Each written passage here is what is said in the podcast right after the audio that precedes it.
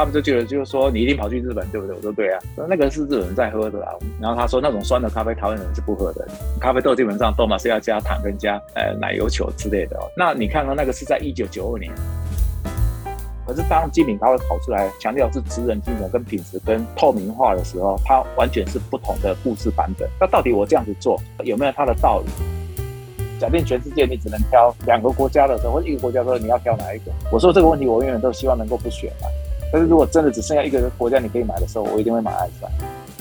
所以搞到最后，现在巴拿马杯基本上就是华人杯嘛，就是华人加几个日本人这样子而已啊。因为其他人都不愿意买，也买不起的。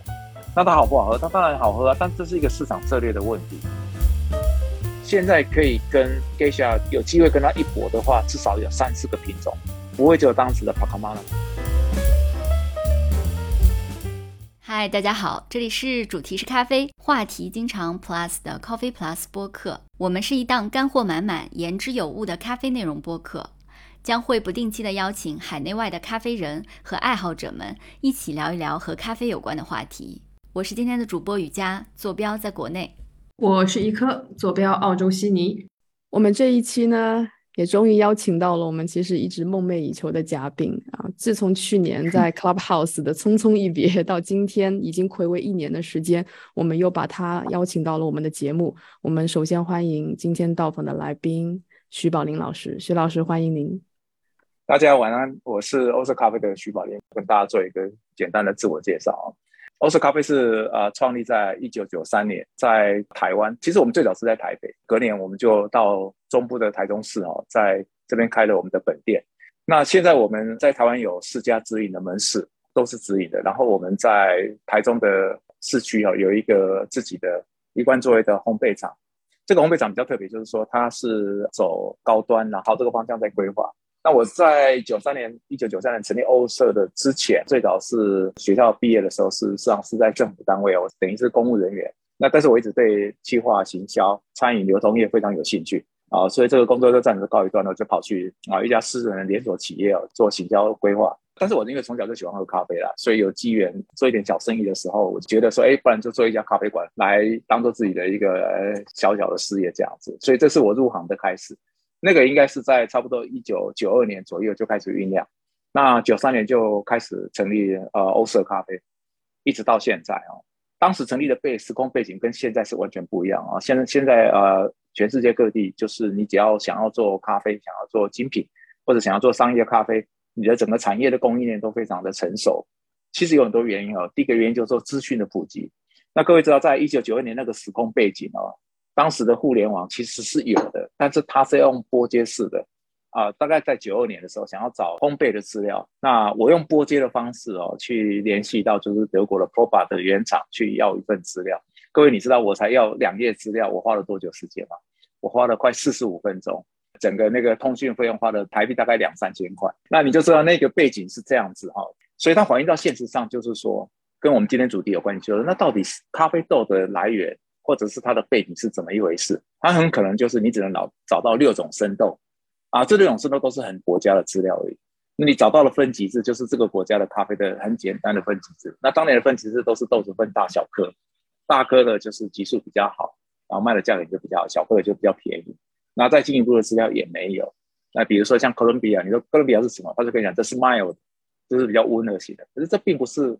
咖啡的资料，这个是交易市场的分类而已。所以当时我们拿到的资料就是非常的少，又非常的偏激。那你问到生豆的贸易商，他们给你的资料也是非常的有限。那我就觉得这那这个很不适合我们这种小型的业者啊，因为我小型业者的资讯假定跟大型的商业咖啡都一样的时候，那那我们不仅没有任何优势，而且也显得很无趣嘛，对吧？因为资料大家都一样啊，然后豆子种类那么少，那为什么我一开始会在豆子种类这么少啊，会去有一个起一个很大的疑惑？原因就是说，我其实，在九三年创业的时候，我当时是有股东的哈，那他们基本上很支持我的想法，所以我在创业之前，我是跑到日本去啊做出差啊去探访，去了解他们这个日本产业。那我把重点放在就是手冲式的咖啡馆，还有一些提供一些味道还不错的咖啡，而不是说商业型的咖啡。所以，所以当时我用七天的时间，大概访遍了三十几家的咖啡馆，就发现他们其实咖啡馆里面至少都有二十五种以上的不同的单品。那你看到那个是在一九九二年，他们就已经有这样子的市场的条件。所以我回到台湾，我当然有很多疑问啊，我就问我的呃生豆商，就说，哎，为什么你没有夏威夷，没有 Hawaii Kona？为什么你没有马塔尼摩呃耶门摩卡？那为什么你你没有那种就是比较特别的，譬如说 Kilimanjaro 的坦桑尼亚的这个豆子啊？他们就觉得就是说你一定跑去日本，对不对？我说对啊，那个是日本人在喝的啊，我们台湾人不喝这个。咖啡豆基本上豆嘛是要加糖跟加呃奶油球之类的哦啊，将近三十年前的台湾咖啡的饮用习惯确实是这个样子。可是我跟他讲说没有啊，像我在日本喝的咖啡说不加糖也很好喝啊。然后他说那种酸的咖啡台湾人是不喝的，这是第二句话了。所以所以这个这个对谈就让我引起很大的一个疑疑问。然后我也觉得其实咖啡是应该是要可以喝原味的，而不是把它烘到都出油。所以当时那个年代也没有什么精品咖啡这个名词，在那个年代就是只有这一些，就是你实地参访得到了资讯，而且发现那个咖啡馆已经都是香味，不是炒菜，不是那种商业简单的香气，你知道吗？所以我很想开一家，当时很想开一家，就是能不能不做简餐就可以生存的咖啡馆。所以当时也没有想到说会会走入精品跟啊发展这个就是寻豆哈这样子，只是想要说我想要。找一点不一样的豆子，然后用不同的烘焙方式，提供呃想喝咖啡的客人额外的一个选项而已。啊，所以这个是欧色的一个一个起源，然后也也种下一个就是想要找不同类型的豆子的一个契机。但是后来我发现这个契机是很重要啊，因为这个契机就是因为你会持续想要发现问题，然后解决问题嘛。可是因为当时的啊供应链，呃有名的生豆商就那三四家嘛，他们能够提供的东西都大同小异啊，他们也没听过说比较特别豆子这种说法。对我好奇，您刚刚说的台湾只有三家提供咖啡豆的供应商，我还蛮好奇是哪三家的。那三家现在都还在啊，基本上都还蛮有名的。像最有名大家都知道就是丰润嘛，丰润，丰润是非常好的朋友啊，那他们也很支持我啊。我们内地区的朋友大概也知道守城这一家，那他也是其中的一家。然后另外还有一两家，就是他们比较做大众商业型的，比较低调了，所以我这边就不提他们名字，但他们还在经营。所以，呃，你看哦，这这这时候当时的贸易环境就是生豆商他们都已经啊做的很成熟了，所以啊没有外来的刺激，他们是不会改变的嘛。而且基本上没有那个市场，呃，你没办法从他们那边得到一些答案的时候，你只能自己去想办法去找外面的资源。但但是你创业的第一个关卡就是说，你还是会呃想要让自己的店能够生存下来嘛。创业是一种冲动行为啦。但是生存率大概都不到十个 percent 嘛，任何行业都一样。那咖啡馆其实也是很残酷的，所以我我们前几年就是为了这个争取自己成为那百分之十啊，所以就很辛苦。那大概六七年之后，哎，慢慢稳定了。哎，当时我就开始收集国外的讯息。那大概在呃，在公元大概两千零一年左右，就是呃台湾的这些产业机构，他们就有一个行程，就是去拜访中美洲。所以我第一次找豆子的新人，事实上是跟这些经贸单位一起去产区的，会比较方便。因为你小型的叶子，特别是当时我们都还没有自己啊办进口能力的时候，国外的生产者是不会理你的，他只会招待就是买家或者是潜在的买家，对吧？那去了之后那一趟就是一趟震撼教育啊，所以我就觉得说我我打定主意，就回来就跟我的经理商量，就是说，哎，我们公司现在好像打平了，那我想要深入去产区，那你支不支持？他说去啊去啊，找一些好的豆子回来，我们就内部就把它称为，就是说，就找豆就寻豆嘛，寻豆之旅。所以寻豆是这个名字，事实上是我们创出来的。我当时因为有看嘛，因为徐宝林先生也有出了两本非常有名的著作，是《寻豆师一》跟二。呃，第一版我看你的。最初的一个印出版的印刷日是在二零一四年的六月份，对吗？嗯，是，那是标示日期，但事实上它在一三年就已经出来了。因为我开始跑产区是啊，比如说台湾的咖啡圈比较知道是零二年、零三年他们就知道。那原因就是说，当时零二年的时候，我们就已经有自己欧舍的官网，大概从那时候开始每年都固定会去，而且有时候去的地方蛮多的。那就是在我们自己的官网上面会发布一些讯息，放一些产区的照片，然后讲一些。产区的见闻录，因为有些实在是完全都看不懂，那有些实在很好奇为什么这么做，然后很多跟我们啊呃收集到的资讯哈是有很大的不同啊，比如说是从供应端给的资讯，可是供应端给的资讯呢，跟你去原产地看到的事实上中间是有落差的，那这个东中间到底代表的是什么？它会带来更多的疑问啊，所以我就会陆续会发表这些事情。那咖啡圈小嘛，那也是台湾是一个小地方啊，出版界的人当然也会注意到。所以，呃，一开始来找的我婉拒的原因，是因为我觉得我们还在学习啊，因为还没有到一个很充分了解的程度。你书印下去之后，不管对或错，总是白纸黑字在那里，这个要负责任的。所以我不愿意。然后再来是因为张子找我这个出版社的那个老板他很有诚意，而且他他在这一方面非常有经验，就是说怎么他知道这个是类似工具书哈，不是那种一出版就是畅销书，所以他心态很正确。我说这个书哈，你印没有关系，但是我怕你赔钱，他跟我保证不会赔钱。这个写书要赚钱，对我来讲是额外的收入哈，因为我每年的工作时间那么长，然后差旅费也很庞大，书的稿费收入大概就一二十万台币，这个帮不了什么忙。但是你赔钱对我来讲就是一个罪过，而且 你是靠这个为本的，就像我是做咖啡一样。那你自己出这个书没赚钱，你对这个产业跟对这个作者也没信心，我我怕伤到你的心。他来找我三次，到第三次我才点头同意。所以这个书名，他们一开始帮我们讲的是比较做呃蛮长，叫什么追咖啡的人。我我说为什么要这样追咖啡？他说因为你找豆子是不容易找到，不是追追着跑嘛。我说这有点长哎，没有。我说你要不要叫寻豆师就好？因为这个名字我们内部已经用好多年，就把我们自己内部用的找豆子过程这个的。但是我因为是专门负责找豆子，叫寻豆师。你像贝彻这两个中文字，其实也是当时我们取的。对啊，所以像寻豆师、贝彻这个都是当时我们一个很随口的一个称谓啦。没想到用到现在，大家在华人地区好像用的挺普遍的。那坦白讲，在精品咖啡业者在两千年初期的时候，其实并没有这样子的人出现，可能就大家去产区去走走这样子走马看花。你要是常态性每一个产区都去的，当时是很少见。所以我去开始跑产区的时候，说实在话，我当时在啊，比如在中美洲啦，在巴拿马或者是在其他地方，甚至于零六年我就啊埃塞俄比亚去了哈。所以当时基本上我从来没有碰过华人。对，一直到后面啊，两岸三地就是大家开始在做精品人越来越多的时候，我才有机会在国外碰到同好这样子。我觉得很多可能咖啡爱好者啊，嗯，我们其实那时候跟他们交流的时候，都会说他们入坑精品咖啡第一杯咖啡就是来自埃塞俄比亚的耶加雪菲，因为它的风味调性实在是太特别了。所以我觉得埃塞这个产区应该是所有人咖啡爱好者也好，从业者也好，心目中的殿堂吧。我相信对您来说可能也是。不管是在我们看到的很多咖啡烘焙商外包装的豆袋上会写 Arum，但是很多人会念成 Herum，但其实是 Arum。关于这个原生种的问题，其中有一个的这个中文的释义叫传家宝。所以我其实特别想问一下徐老师，这个 Arum 这个种类到底是特指一个品种还是泛指？啊，这个牵涉到一个问题，就是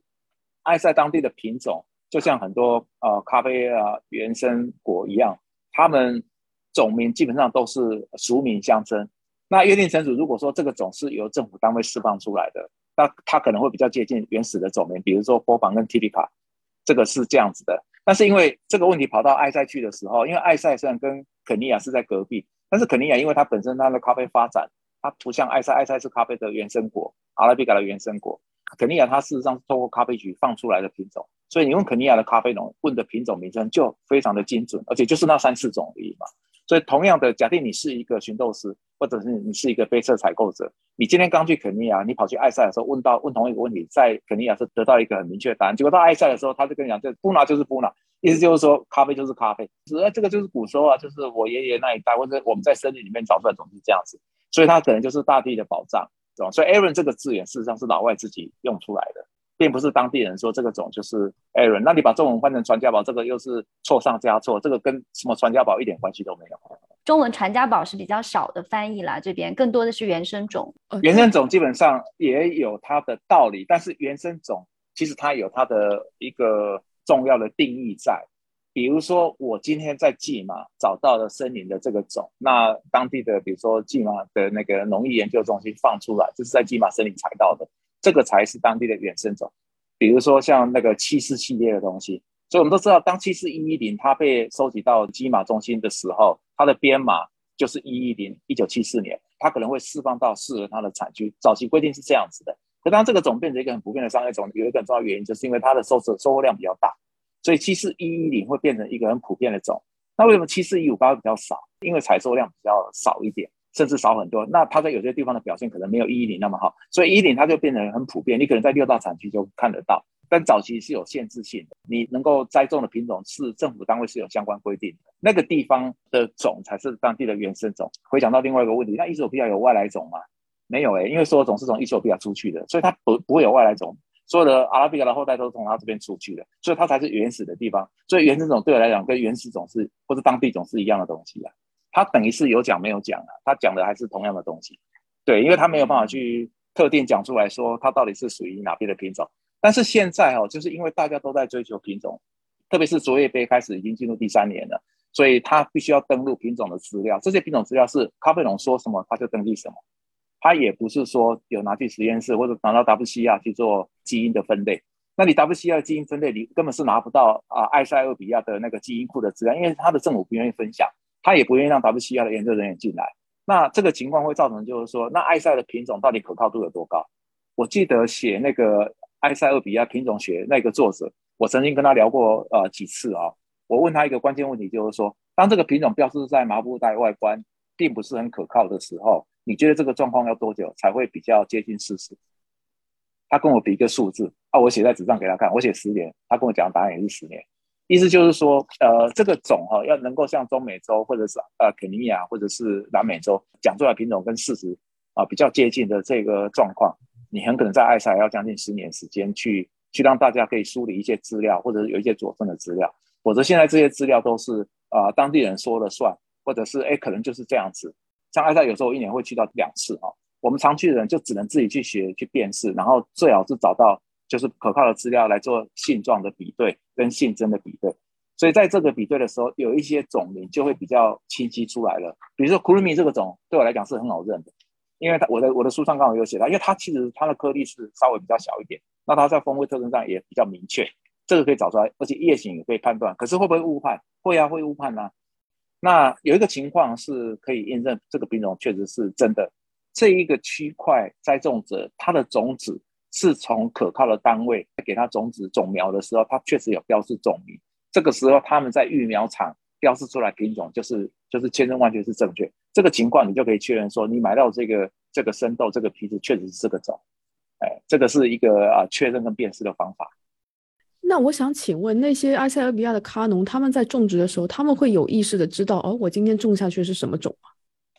呃，对埃塞来讲的话。在 ECS 成立的时候，那一年我刚好也在，那是二零一零年前后。那那个时候，大家对这个种啊还没有办法去溯源。那大家开始在找品种的时候，应该也是过去这四年的事情。啊，大概也就是一七年之后，大家可以慢慢意识到，就是说可能要有这个种。但我觉得真正的推波助澜，大家很想知道这个种，有两个关键时间。第一个关键时间就是啊康德卡 c u 跟那个作者他合作出爱赛的品种书，他有中文版本吗？嗯，没有没有翻译，它应该是在呃一七年或一八年，呃，它本身是 Counterculture，就是美国很有名的反文化这家烘焙厂在埃塞地区的一个采购经理。那他刚好在大学里面也是修农作这一部分的哈，那他有跟济马的农艺合作中心，我记得他早期也在里面工作，所以我上次跟他聊的时候，我说，哎，我好像零零六年还是零八年的时候，我我去呃第一次还是第二次去这个地方拜访的时候，我记得我有碰到你，有跟你合照，还有聊一下。他说他觉得我也很面熟了，反正我们两个也就在那边猜。但是我就问他一个关键问题，就是说，如果你当时没有在这边工作，说这些品种资料你有办法啊知道那么的详尽吗？他就笑一笑，就是说，对这个难度比较高，因为埃塞俄政府的态度是比较保守，他可能会欢迎一些国国际的合作计划，但是那合作计划要很明确。但是只要想要拿到他们的种的基因的资料，或者是这个种苗要研究的时候，这个是很严格，是不会轻易答应外国人去碰这一块的。这个是这个国家的态度，呃，他当时那个书出来之后，等于是那个面纱啊，神秘面纱被揭开了。那第二个，我觉得比较大的关键其实是，呃，我在卓越杯的理事任期啊，是在一八年结束。那我们在一八年之前，其实埃塞已经跟卓越组织已经提到办全国性的卓越杯的可能性，因为整个非洲就是只有两个小国家嘛，就是卢旺达跟那个布隆迪，它有办卓越杯。那这两个小国家办的时候，其实成效非常的好，因为让这两个国家的精品咖啡的影响力声势大涨。那埃塞当然也希望说是有有这个机会跟卓越杯合作，变成非洲第三个国家来举办。那各位可以看到，这两三年它的竞标记录是非常的惊人，所以它是非常非常的成功。卓越杯的官方的态度是你所有的生产品种、咖啡农，还有购买商，像我们或者是国际评委，他所有的资讯都要充分揭露在官网上面的。所以品种这个是一个必要的揭露，但是这个品种被揭露的时候，它到底是正确性如何？这个基本上就不是。一个竞标平台或者是一组织，它能够扮演的功能角，这是要政府单位愿意投入资源，然后咖啡农也要有这个一个想法。可是偏偏在埃塞跟在肯尼亚，小农都是卖新鲜的果实到水洗站，坦白讲与他们没有太大的关联。那现在有一些得奖的小农啊，他事实上是真的是这个是他自己的作物，他自己的果树，那他也得奖，也也得到利益了。其实到这两年来讲，还有很多得奖的。你只要看到两三个批次得奖，那个基本上都是属于主力厂，他并不是直接种咖啡的人。有好处就是说，如果我今天是主力厂，我得奖，然后我的 buyer 都一直要求要知道我的品种是什么时候，他变成要回头知道溯源。所以这一股力量会让这一些从生产者到中间中间的，比如说水洗站的工作者，或者是 washing station 的拥有者，他必须要能够找出更明确的资讯。让我们这些国际买家能够持续的支持他，会慢慢的让这些资讯会越来越透明。嗯，刚刚你也说过嘛，卓越杯的比赛的推动需要溯源的需求，才能推动这个品种的更加的溯源化和透明化。然后我注意到八月份刚刚结束的埃塞的卓越杯 C O E，它所有的获奖豆全都是七四。这个品种系列，然后呢，去年的这个获奖清单里面还零零星星的可以看到几个铁皮卡品种，或者是这个 Arum，我们叫原生种的。那我就很奇怪了，这个品种它现在就这么强势的出现在 C O E 的这个名单上，除了您刚才讲的这个一个溯源的需求，还有什么风味上的优势吗？让大家给它出高分？呃，基本上风味上的优势不会有，比如说，因为今年的埃塞我们也是国际评委嘛。所以我们在打分数的时候，基本上都是只有编码，完全不知道任何资料。所以风味上的优势答案是没有，没有任何帮助。其实不是只有在埃塞，在任何国家，所谓别的国家都一样。它的整个评测的过程当中，你只能看到那个你的，比如说呃三位码或五位码的编码而已。呃，当然，因为我们是在 GCC 这两站，因为因为疫情的关系嘛，没办法去产区。所以 GCC 是很特别的啊，就是暂时性的过渡机构，就是国际杯测中心。那这些国际杯测中心来讲，它至少会有两位到四位的国际评委，他们就有机会看到熟豆的形状。所以有时候从熟豆的形状，我们事实上是可以判断大概是什么品种。但是这一招在爱赛用不到。比如说，呃，你有所谓的异季种的话，啊，就是龟下种，你的龟下种不会跟巴拿马一样，都是那种属于二七二二这种啊长歌型的。你可能是属于说伊鲁巴巴这一个地方，它就有当地的所谓的当时抗旱型的龟下种。那这种抗旱型的龟下种都是比较小颗，所以我们基本上在测豆子的时候，即使我们可以看得到熟豆的形状，我们是不愿意去猜测，免得说去影响我们在评断的时候先入为主的一个想法。比较好的方式是你采用开放的态度，让咖啡来自己在测的过程当中展露它的品质，这样子会比较不会有主观性，也比较不会有漏网之鱼啦。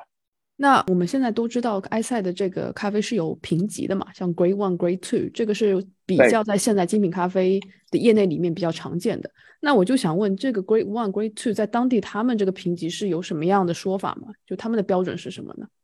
？G One 跟 G Two 的分级，你不要把它想太多，那是一个基本的深度外观的要求，还辅助基本的杯测分数也要够。但是它跟我们精品用杯测的分数来决定胜负，但深度不能有瑕疵，这个理念是完全不一样的。举例来讲好了，G One 的深豆很漂亮，但是它杯色不见得是你最喜欢的，因为它杯色占比的分数是很有限的。这个标准在咖啡生产地来讲是非常重要的。啊，这基本上这也是 Q V 的的功能啊，很重要的一个地方就是说，它必须要能够判断生豆的品质，特别是在商业的分级上很重要。所以啊，Q V 的测试过程当中，你必须要能够辨识生豆的缺陷跟生豆的好坏，对吧？这是属于生豆的外观物理性的判断。再来就是说它的杯色品质，把好的咖啡找出来，那所谓的精品至少要八十分以上，是哦，这是一个一个基本标准。所以基本上所谓的 G one 跟 G two，它也是根据这个方式，就是说除了生豆外观的品质外，也要达到一定的杯测分数。所以以水洗来讲，它是真的是一个基本要求。那以日晒来讲的话，基本上早期日晒来讲很少有 G one 的。那并不是说日晒都拿不到 G one，而是说日晒都有 G one，但是日晒都在生豆生豆外观来讲，当地的那个品管杯测师来讲。不容易拿到比较高的分，就是日晒的生豆，它外观就是有一点呃绿，稍微偏黄，那它比较会容易有一点小瑕疵在里面。在取样的时日晒豆一般是从 G 三开始起跳，但是很好的日晒豆你也可以看到 G two，也看到 G two，但是精品就不一样了。当你开始做精品的时候，也可以有一些就是真的特别处理到四 G 万级的日晒型的生豆，但以我们来讲，你要拿到官方的那个证书来讲，拿到 G one G two 很简单，因为它重点是杯测的分数不高。它重点是在物理性的分数占比比较多，其实它是有一个测试表的。那个测试表事实上，他们不像我们在做精品咖啡，是一个小时大概只能测四个样子，他们速度很快的。我曾经跟他们测，我跟不上哦。像我还在测第三杯的时候，他们这个房间的样子都全部测完了。你知道房间很大，那是在国家的品评中心 Crew 啊，那个是在首都啊阿迪斯阿阿贝巴那个地方。所以我我大概测到三只的时候，他们已经测完三十只了。前段时间我我有听过一档播客，然后呢，这档播客的嘉宾也是一位非常重要的政府官员吧，他一直在非洲做投资贸易的活动，但是他可能在咖啡这方面不是专业的，但是他当时在这个播客里面。大概是在三个月前，他在播客里面就有讲过一句话，然后他的意思是说，就是埃塞的咖啡是没有办法单独进行交易的，一定要通过一个机构，就是 ECX 这个埃塞比亚商品交易所，呃，小农家里的豆子统一的收上来，然后被混合，那么也就不会出现像是其他产区的这种单一庄园呐，或者是单一产地的这种可溯源的豆子。他当时还打了一个非常非常生动的比方，他说，假如说有哪一个中国小姑娘。在埃塞发一张自拍，然后跟你讲说我在这边直接采购豆子，他一定是骗你的。为什么呢？因为可能有百分之十的配额是可以自由交易的。然后他说这个中国小姑娘她跟埃塞的总统是有什么关系吗？是有什么多硬硬的关系才能够自由交易？所以这个问题当时给我造成了非常非常大的疑问。关于这个 ECX 埃塞俄比亚商品交易所这个机构以及前些年和现在埃塞俄比亚的豆子一个交易方式，徐老师能给我们简单梳理一下吗？哦，这是一个比较硬的问题啦。那基本上我会觉得说，你刚刚讲那个那个嘉宾讲的，要看时空背景。如果他是在二零零八年到一四这一段期间讲这一段话是完全正确，但是事实上，这个在二零一五年之后政策已经有点松绑，二零一七年之后是完全开放的，所以不需要认识总统，你也可以买到那种专属的批次。我想这里面精品咖啡业的团结力量很重要，因为 ECS 在一开始成立的时候，我其实刚好有见证这两个阶段。二零零八年的时候，我在埃塞，所以 ECS 当时成立的时候反弹声音很大。二零零八年的时候，它有开了一个 second window，就是第二窗口，是可以买精品的，但是你必须要透过 ECS 来竞标。所以我在我的书里面，我其实有放呃那个照片，就是我们美国的 Royal Coffee 跟那个 Sri Maria Tom，我们三个人就联合买了一个批次，那个批次就是后面鼎鼎有名的班曲马奇，也就是后面的 Geisha Village 跑去那边建庄园的地方。所以这个地方它不是一个地名。Geisha Village 是它的 estate 的名称，就是它庄园的名称。这个是首先我们要知道的，它跟地名一点关系都没有。真正的地名叫做班曲马吉。比较不好意思就是说，在班曲马吉的时候，早期在二零零八年的时候，真的当地人有一个有一个当地人，他的咖啡园就把它取名叫做 Geisha Estate。所以为什么要取名 Geisha Village？因为人家 Geisha Estate 已经有人取了，所以你只能取 Geisha Village，你不能取 Estate。对，所以这个是有有历史的渊源的。那零八年的时候，其实反弹很大啊，就是呃，因为它雪富区的豆子只能分 Type A 跟 Type B 两个形式。你不要说买到哪一个庄园，其实庄园本来就很少，连哪一个合作社基本上几乎都不可能。它的目的就是要让这一些呃小型的这些合作社农场的重要性稀释掉，变成是产区的独特性，然后来彰显政府的功能。因为各位要知道，ECS 不是只有做咖啡贸易。它基本上是大宗物资贸易都是在这个平台下面，咖啡只是它其中的一个类别而已，所以它当然不需要去造成太琐碎的事情。所以他他认为农作物就是农作物，原料就是原料，为什么原料还要分说谁种的，还是哪家种哪一个合作社？这是不合理的，应该是让这些农作物就是用等级的方式来销售就可以了。但是这个刚好跟精品咖啡的宗旨、跟高价值的理念、跟透明化的这个思维是违背的。所以 ECS 推出之后，他们遭遇到很多来自精品咖啡圈的一个呃劝阻或者是呃陈述，希望他们能够重视这个现象。那慢慢他们也采纳了哈。到了二零一七年的时候，ECS 终于公告了一个非常重要的文件暗号，就是啊幺零五幺幺零五幺这个公告，就是让我们全球精品咖啡是可以买微量批次，而且可以到源头。但是你当然还是需要透过 ECS 这个平台，但是你已经可以买到咖啡农。甚至于是小农园或者是小合作社的单粒批次的，已经是没有问题的。那当然，你买到之后，谁能够帮你出口？又要回到有所谓的出口证的这一些出口商的问题。所以这个又好像有点回到老问题。但最起码你已经是可以像以往一样。各位你知道吗？以往你要买微批次的话，低于五十袋几乎是不可能的。可是你看五，你知道五十袋对做精品叶子来讲是一个很恐怖的量，因为量非常的巨大。现在在买微批次的，大家以国内来讲比较贵的，都买是五公斤、十公斤。哪有可能一次买三千公斤？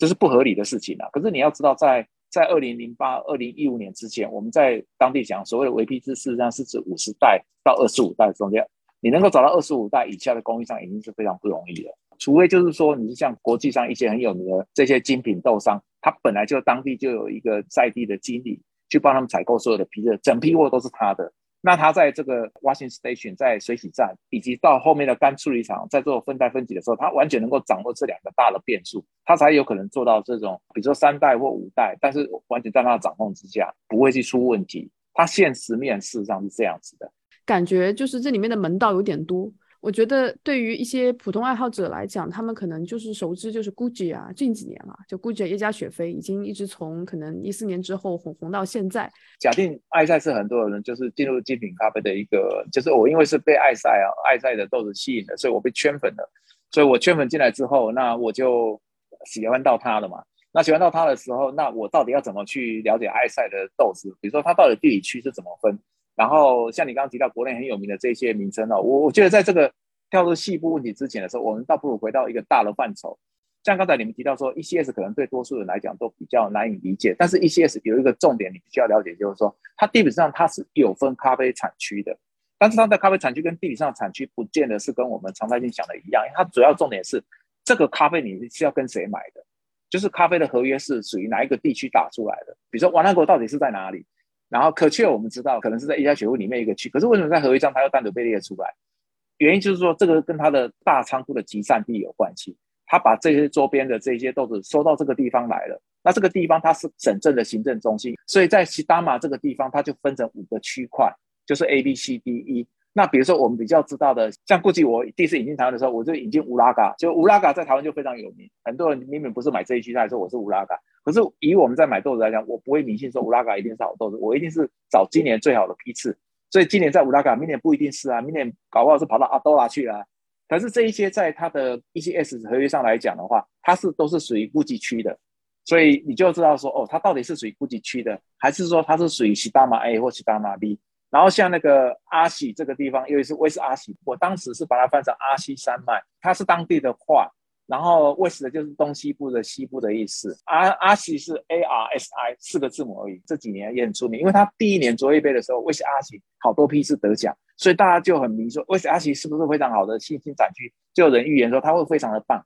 可是因为这个地方我去过好几次啊，我觉得说，哎，这样子讲好像有一点太太草率了一点。我不太认为说他每一年都一定都会发出优势。你假如说威士阿喜跟那个 GUCCI 来讲，我会比较保守，因为 GUCCI 比较多元，它有好几个集散站都有很棒的咖啡。威士阿喜是相对比较新兴的，而且它那个地方就是饮料的分布跟 GUCCI 不太一样，你可能要注意它的那个雨季的分布的问题。万一雨汛有状况的时候，它可能今年的豆子不会像富集那么的有优势。你要去过那个地方，知道它地理上的限制，你才知道。一些找出来的时候，你会发现哦，原来威斯阿喜事实上是在西达马地区里面。它是在合约的第一里面，所以它这个合约跟地理上的东西你是连接不起来的。所以，我们我们在用，比如说官方的机构的分类，跟我们买豆子人的分类哦，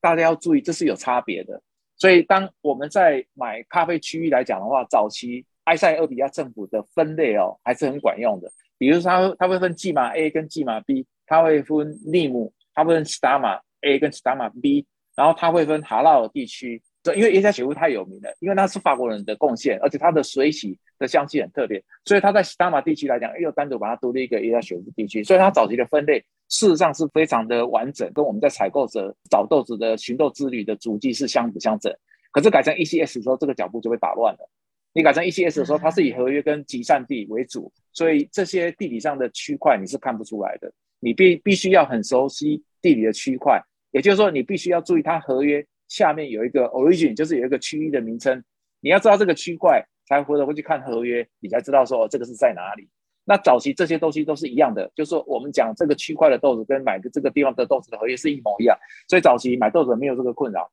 ECS 进来之后，对于买商业豆的人非常方便，就是刚刚那一位嘉宾讲的，啊，我就是买呀，买这个区块，我就是 G one G two 就好了，哪一区我都不太重要，我只要这个风格是我要的就可以了，它不需要分太细的。可是各位跟我一样做精品的，我们就是那么令人讨厌，因为我们要的东西就是要很仔细，要知道是谁种的，要知道处理法，要知道是哪个年份，要知道大小木，要知道说，哎，这个当时的环境如何，温度如何，啊，就他家的情况都要搞清楚，好像是好像就是呃侦查员一样，要把人家的这个底子都摸得很清楚，人家这种特别讨厌，然后买东西又特别少，对，所以他以他政府官方的立场来讲，他当然希望说这个生意越干净越好，然后量越大越好，可是他不了解说。这一种啊精品咖啡的这些啊利害关系者，它可以让这个咖啡农跟生产的价值被凸显，然后它让交易价格基本上也是无条件的会一直往上推升上去，它可以让这个国家产业的价值被凸显出来。但这个都是很长期性的，在短期上是看不出来的。集散地这个特殊的一个机构，是不是只有在东非才会有？对，第一个是埃塞的国土范围跟产区也很广泛，对不对？因为它真的是很大。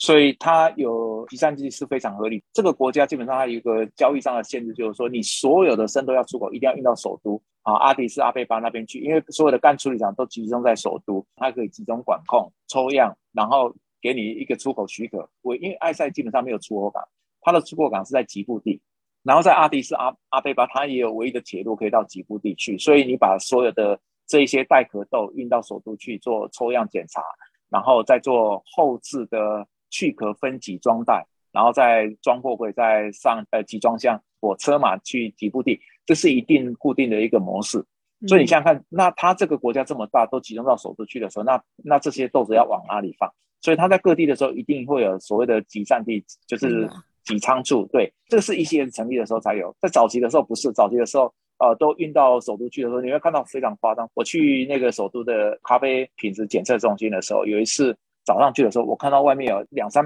百台的那个大货卡在外面排队要进去，一直排，一直排，排在那边绕得很长很长。我说这是干嘛？他说：哎，因为豆子从各地过来塞塞住了。我说那那可能今天都进不去啊。他说基本上就是要排排一整天这样子才才能够排进去。这么夸张？就是当时是这样子，一系列的成立也是要解决这些问题的。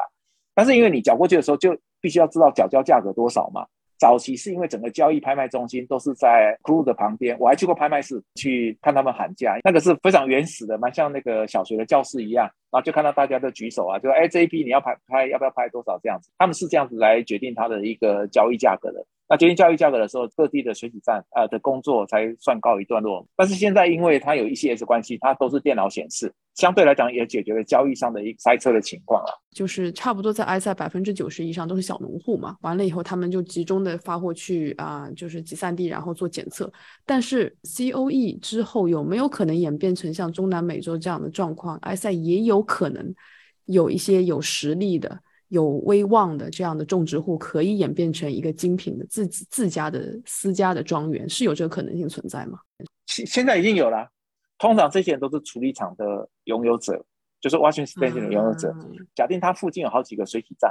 那在咖啡果实成熟的时候，他们是要去竞争的。大家都是卖新鲜的呃浆果嘛，肯定也肯定也是这个样子啊。在艾塞也是这样，到现在还是这个样子。像艾塞的价钱是 bird 嘛，你卖给我，比如说别人一公斤可以出，比如说三十 bird，结果。我到路中就有人跟我买三十五个或四十个，我当然卖给蹲在旁边的人。所以有时候我们经过产区很有趣，就是你看到很多人蹲在马路旁边，然后面前都摆一个秤，他就是在收购那些咖啡浆果。多数的农民真的不知道他们的咖啡喝起来是什么样子的。诶，卓一杯就要求说，你就算是水洗站，你一定要把这个批次得奖的那些卖给你果实的人啊，要把名字写出来，我们要把奖金转给他们。所以我零零八年就参加卢旺达的卓越杯国际评委，我们那年得奖的唱名唱了一百多名，就这个奖有一百多个果农的名字被唱名出来，有这个情况，上有政策，下有对策，所以这一些呃处理站他们有些也很聪明，那有些就是也很坏，他们就说啊这个是我们直接把它买断的。其实哪有买断这一回事？你今天果实交过来就是登记，然后多少价钱嘛，本来就是买断嘛，只是你给他多少钱而已。然后他就是拒绝偷偷生产者，所以卓越杯当时很强制要求，就是说你没有种这个咖啡，你就没有所谓买断。就算是买断，也要知道是谁卖给你的。他他用这个方式很很强而有力的回绝了这一些拒绝提供咖啡农得奖的这个水洗站的这个状况啊。那这个情况事实上在埃塞这两年其实还是。有发生，呃，有一两位得到名次非常高的，那那个名人他事实上只是一个中间商而已。但是你知道中间商就表示他是水洗站的拥有者嘛？他今天要往下去延伸，跟附近的果农，或者是他要买附近的地，或者是租任附近的地自己种，然后只是招募工人来栽种属于他自己的咖啡，难度其实并不高啊。因为只要他在当地拥有资源，那他要雇工来种这些咖啡，这这不是难事。所以啊，这一些所谓的庄园或者是处理厂自己的品牌批次。跟龟下村一样，我我想这个情况只会越来越多，不会越来越少。因为你只要有利可图，而且可以卖更好价钱，可以掌控更好品质的时候，那他为什么不这样做？那还有比较常见的情况是，咖啡农跟处理厂的关系非常好，因为现在价格透过 ECS 的广播系统，大家都有可以知道新鲜果实这一季的价格，这个礼拜是卖多少钱，这个都有在广播的。所有的咖啡农大概多数都有手机了嘛，讯息量的透明度也越来越高，所以水洗站基本上要把这个价格像早期一样子隐藏，随便报一个价格就会买进来，大概这个机会也没有像早期这么这么大了。那不会说啊，咖啡农就完全没有机会，就是自己的所谓的啊农园生产的不会不会没有机会，只要是有利可图，然后有有有掌控到资源的话，他当然希望成立他自己的庄园或品牌。事实上，肯尼亚庄园虽然比例偏少，也还是有，有些是属于教会的财产，有些是属于说他本来就是想要种自己的咖啡，然后去买一块农园来，然后来种这个样子，也是有的，只是比例偏少而已。那在埃塞的情况也是，就是自己农园的情况偏少，但是这几年大，各位不要忘记，在埃塞的呃咖啡园的形状里面啊，就是区块里面有一个分类叫 plantation。这是在早期就有 plantation 都是大型企业，但是大型企业它拥有这一个这一大片农园，那就是属于农园嘛，只是它面积比较大而已。所以早期像有一些德商或日商，他们在西南方都有自己的 plantation，这个你把它称为庄园，都完全都很合理。对，谢谢谢谢徐老师。为什么我们会聊到肯尼亚？其实因为除了埃塞以外，东非的产区里面让人家。喜欢的或者比较清新的其实是肯尼亚的咖啡。说实话，我个人其实刚进入精品咖啡行业那几年，我并不喜欢肯尼亚，因为它的酸质太高了啊。这有赖于可能它本身的一个处理法的问题，因为大部分的肯尼亚咖啡，哪怕是到现在，也基本上是用水洗或者是双重水洗的方式来处理的。为什么日晒的肯尼亚会那么少呢？好，呃，我们来想象一个画面哈，假定你在采收期的时候到肯尼亚去，肯尼亚比较特别哦，跟那个。离境国家不一样，是它一年是收两次，不是只有一次，只是第二次的量比较少。那个叫 f r y Pro，那个比较少。那在咖啡产地国类似这样的情况，大概就是只有哥伦比亚。你说我们到肯尼亚去的时候，比如说在每年的十月份去啊，一直到差不多过完圣诞节的时候，这几个月去的时候，只要是看到水洗站周边的这些小的咖啡农，都都在采收红色的果实。当他采收红色果实的时候，他就是要卖嘛。那他要卖，他卖给谁？他就卖给这些处理站，就是东非洲多数国家叫 washing station，在肯尼亚比较不一样，它叫做 factory，就是我们直接翻译就是处理厂的意思。那他到 factory 去的时候，他要去放这些果实，放完之后他就很很回家很快乐，然后果实手他又采收又过来过来卖了，对不对？过来或者来来登记的，卖给这些 factory。你想想看，你周边那么多，你可能跟一两千个果农合作，他都送过来的时候，你要怎么办？所以你一定是用当地传统的处理方式去果皮果肉，然后再流到不同的处理厂、发酵槽去发酵，然后一步一步下去做。这个时间它事实上是可以二十四小时不停的轮轮番作业。所以当第一天接收的果皮处理完之后进入发酵，它有的地方是呃隔一晚上就可以把它清洗干净了，然后再到棚架去晒，它是可以一贯作业的。可是如果说你今天把它做成日晒的时候，你躺在棚架上面至少要七到十天。你整个作业上都被 delay 了，所以当很多人在分析肯尼亚水洗都日晒都那么少的时候，并没有考虑到它现实上的接收浆果跟连续处理作业，它是在一个采收期是非常忙碌的情况之下，它没有那么多的人力跟空间可以让它这个浆果在那边逐渐的晒干，而且要晒到后面去的时候还不是成品，它还要进进去那个干仓里面再静置，然后到最后才送到一个比较大的所谓的干处理厂去分级分类这样子。所以一方面是传统当地的处理法就是随机化为主，二方面就是因为说它整个采收交易的情况，事实上是必须要连续型的作业。你日晒型的作业来讲的话，这一部分事实上是限制性很多。肯尼亚现在面临很大的问题，就是人工也越来越缺乏。这一些种咖啡树的果农自己都是老板，树是他家自己的，可能就是几百棵或者几十棵，他拿过去卖就拿到现金或干嘛，其实对他来讲是一个很直觉的收入。可是如果我今天到处理厂去工作，我只是一个工人。我可能赚的薪水就是那么有限，在采收期间又非常的忙，采收期间以外又不是那么忙，那就变成是季节性的工人。肯定亚现在季节性的工人也非常难找，所以你要日晒的话，你也需要大量的季节性的工人，所以人力短缺是他们一个很重要的问题。那到底肯定亚有没有日晒，或者是所谓的密制有，但是都是少量。实验型的批次或者是刻字化批次是这样子。我刚刚因为聊到日晒，我有个小问题想我请问啊，就是我们一直聊的这个非洲晒床，就 African bed，因为我看到很多的烘焙商，他把它翻译成非洲晒床，特别标示出来，我就很好奇它是有什么特别之处吗？在台湾这边，我是当时是呃二十几年前，我是把它翻成贵州棚架日晒，我只是用棚架，并没有用晒床或晒架，它是用一个有高度的东西把它架起来啊，像一个棚子一样。那它可能材质有很多，有的是网状的，有的是铁丝的，都有可能。那它事实上跟床一点关系都没有，因为床基本上是可以睡的，然后床基本上是平坦的，它不太是，因为它事实上只是把它架起来，可以让这些带壳豆也好，或者是整颗果实也好，是让它铺上去。重点是它必须要有网目，必须要让空气可以流通，必须要让水分可以滴到地面上去，是这样子的。所以 African Bay 事实上重点是在说，它要让它呃空气可以对流，阳光可以晒，然后人工可以翻动，它有这这三个要素要考虑的。肯尼亚政府对于肯尼亚咖啡生豆的出口会比埃塞更严格，还是说没有吗？其实也差不多。哎，也不能说没有。我我觉得第基本上要讲的第一件事情就是说，肯尼亚基本上它的拍卖制是做的非常成功啊。如果说你说政府管制很多，是指这个专卖的这个角度，答案是对的，因为它专卖它是做最早的。它的那个拍卖制哦，一直到现在都非常的成功。但是它非常成功有两个大的条件，第一个条件，它的采收量其实是越来越少。肯尼亚的咖啡事实上在早期平均大概是全世界产地国最贵的，比巴拿马都还贵。巴拿马是因为竞标的关系，还有少量竞标，把它整个价格抬得很高啊，性价比变得非常低。但是你用整体的销售量来看的话，呃，巴拿马的整体的量，搞不好以平均以国别为单位哦，豆子的平均单价最高，搞不好还是肯尼亚占很前面的第一位哦。第一个就是说，它在水洗豆的地位上，还有品质上来讲，很早就受肯定。虽然说它的特征就是你刚刚讲明亮的酸，但相对来讲，别的国家的豆子也没有像它这么的明亮，包括隔壁的埃塞也不能比。然后最主要的历史上的因素就是说，因为英国人，他是以前是英国人的殖民地。然后英国人在十九世纪末年的时候，就基本上就已经把这个咖啡带到肯尼亚去栽种，所以他们当时的咖啡全部都运回到中主国，就运回到伦敦去拍卖。所以他在欧洲的这一些消费者里面，他就是一个很有名的产区了。那时候大家根本还不晓得说还有埃塞这个东西，明明它就是咖啡的发展的国度，可是都没听过它，因为唯一出口过去就是肯尼亚的豆子啊，别的地方完全没有。所以，所以它的价格本来就有很好的一个先天的历史条件在那个地方。讲到一个问题，就是那到底有没有好的肯尼亚咖啡，或会不会是越来越少？其实它的分级次也是跟埃塞一样，A A 基本上确实是颗粒最大的，A A 的价格也确实可以卖得比较，因为它需求的人很多。但是它在分级上来讲，它也很重视杯测的风味。所以当 A A 比较大，但是它被打 A A F A Q 的时候，它跟你讲的就是说它是属于商业型的 A A 的豆子，并不是所谓精品型的。那精品型的肯尼亚的这个豆子，坦白说是真的要用抢的。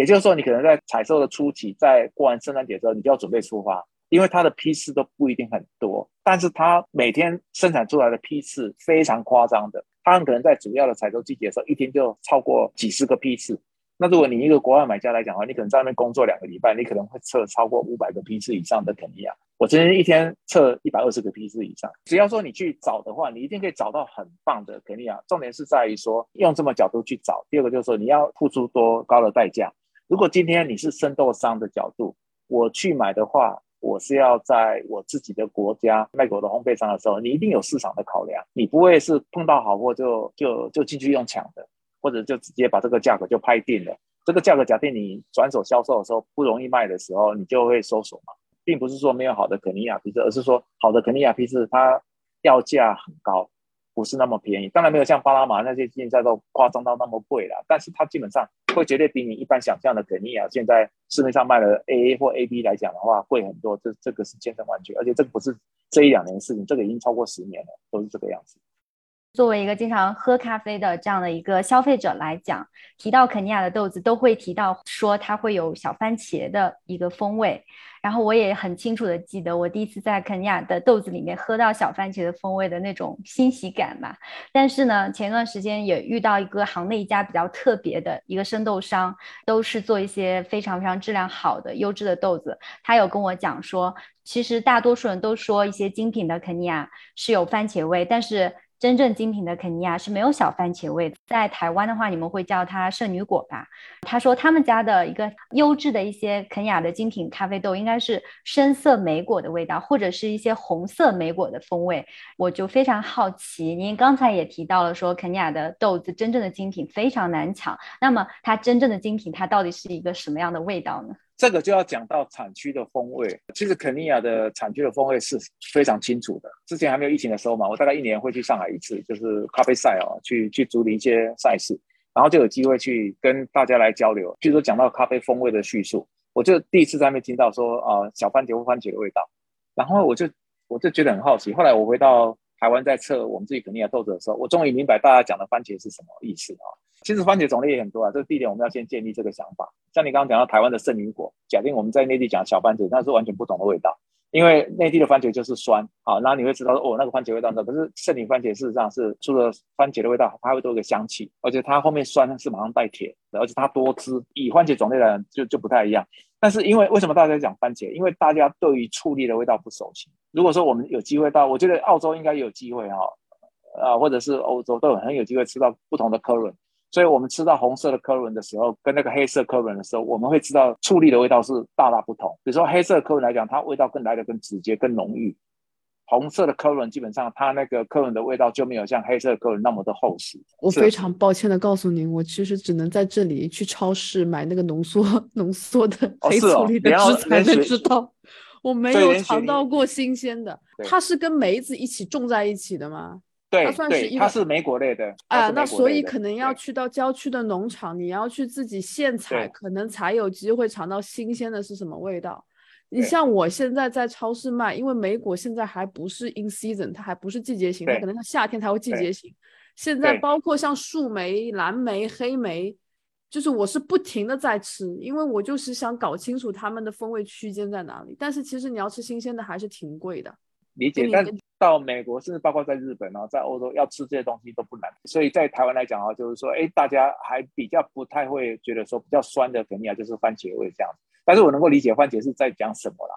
可是如果说今天一个肯尼亚，你确实觉得它是生番茄的味道，可是如果它后面还有香气，后面还有像带那种草莓或者是覆盆子这种又酸又带特别，那有些会比较稍微略熟一点，就会比较带蓝莓的味道。这个在肯尼亚都很容易找到。但处理来讲的话，处理这个味道哦，真的是在尼乌尼这一区是很典型的风味。肯尼亚有几个大区哈啊，基本上都是必须要知道的哈。比如说像有一些生豆商，他想要进口比较便宜的肯尼亚，那又要大哥的话，他就不会去买尼乌尼这一区，因为尼乌尼这一区它的新鲜浆果的价值是全肯尼亚最贵的，它收购价格是最高，因为它太有名了，就好像是我们在讲耶加雪菲一样，所以它只要往西部走，Kissy 这个地方找。或者是往比较稍微低海拔，比如说皮安布这个地方离首都又比较近，它的海拔不要那么高的时候，它有可能买到比较便宜、比较大颗的 AA 这个样子，或者是一些比较没有那么抢手的区域。所以基本上你只要往尼欧尼周边，或者往肯亚山周边比较有名的区域来讲的话，它它的生豆的价格本身的基本价格就会被标的比较高。大家真的不晓得什么叫黑粗粒的味道的时候，只要有人有，比如说尼欧尼这一区比较好的 A A B 级就可以了，是真正来自这一区的。一些比较传统的处理厂，你很容易找到这个味道。除了生番茄以外，我们就可以辨识到醋栗的味道到底在讲什么。乌梅大家都吃过吧？乌梅很酸，对不对？可是乌梅的酸跟呃小番茄的酸，你会不会搞混？不会吧？所以有一天你要是喝肯尼亚，觉得那个酸不像小番茄，可是也很酸，可是比较像乌梅类的酸的时候，它就有点接近醋栗了。肯尼亚豆子的酸，它的多元是超出你的想象。我们每一年在吃到比较好的批次的时候，它的酸的类型可以写超过二十种以上，非常多。它甚至比如说像百香果、葡萄柚，像一些新鲜的覆盆子汁，甚至连苹果、青苹果比较酸、金果，通通都有。它不会只有一种。您书里其实有写到，肯尼亚这个产区是你为数不多的可以在风味人里面就有一半的风味可以在肯尼亚这个产区找到，尤其是上半部分，从这个 citrus 到最后的这个 tropical，对，你都可以全部找得到。这是比较特别。那另外一个可以找到的地方是埃塞。艾塞找得到，但是艾塞找到的这些水果，特别是那种比如说黄色系的水果，或者是我们讲的那个酸度很高的黄色系跟绿色系的这种水果，它的强度不会像肯尼亚那么高。它有，但是它 intensity 就会比肯尼亚稍微弱一点，这个是很现实的。真的是国土不一样，它的风土就不一样。所以这两个国家就是一个非洲的很重要的两个代名词啦。假定全世界你只能挑两个国家的时候，或者一个国家的时候，你要挑哪一个？现在多数人都会选爱赛嘛，可是我大概在二十年前就被问过这个问题。我说这个问题我永远都希望能够不选啊。但是如果真的只剩下一个国家你可以买的时候，我一定会买爱赛，因为它要水洗有水洗，要日晒有日晒。可是如果说今天他有问你说，假定你要保留一个很传统的水洗的豆子的时候，又又有代表性的时候，我相信很多人会选肯尼亚。对，但是我也必须要说，其实我们自己经常在杯测的工作过程里面。包括埃塞的，我喝到的 G 二就是会比 G 一的风味好，甚至肯尼亚的 AB 会比 AA 的风味要好，这种情况是非常普遍的。所以今天跟您梳理了这个等级评测之后，我们也也就给呃在听的这些听众朋友们就梳理一下，就不要觉得说哦 A A 的这个评级是一等的，所以它风味一定是最突出或是最优的，其实也不一定。我可以这么说吗？假定以市面上常见的样品，你这样说是没有错。但是假定要以挑的非常棒的 A A 来讲的话，你可能喝到之后你就回不去了。那个量真的比较少。那那个我们就接着往下顺了哈，我们就聊一下巴拿马这个产区，因为其实，在看您《寻豆师一》的时候，您的第一章就是有巴拿马作为开篇嘛。然后您提到的是个巴拿马精品咖啡协会这个机构，其实一开始我们更多的可能知道的，像今天的 BOP 已经全世界都很知名了，BOP 其实是在 SCAP 巴拿马精品咖啡协会之下的，所以。巴拿马精品咖啡协会到今天它还是在的，它也是在承担很多它的一些职责性的东西。那呃，我知道是他们创立的过程，因为跟他们当地人这样子聊是会比较有意思的。那他们当时为什么会成立这样子一个协会？其实呃，也是一个推广。其实他们做精品咖啡真的是小众，不是那种大型的商业咖啡。那他们就要自己走出一条路嘛，因为你巴拿马跟美国的渊源又很深啊，运河的关系，加上 o k 这个地方这些。啊，这些咖啡农他们有几个特色，一个特色就是他们本身很多都是啊白人的移民的后代，所以他们本身教育背景都非常好。呃，各位有没有注意到，我们很熟悉的巴拿马的这些咖啡农，没有一个是当地的原住民，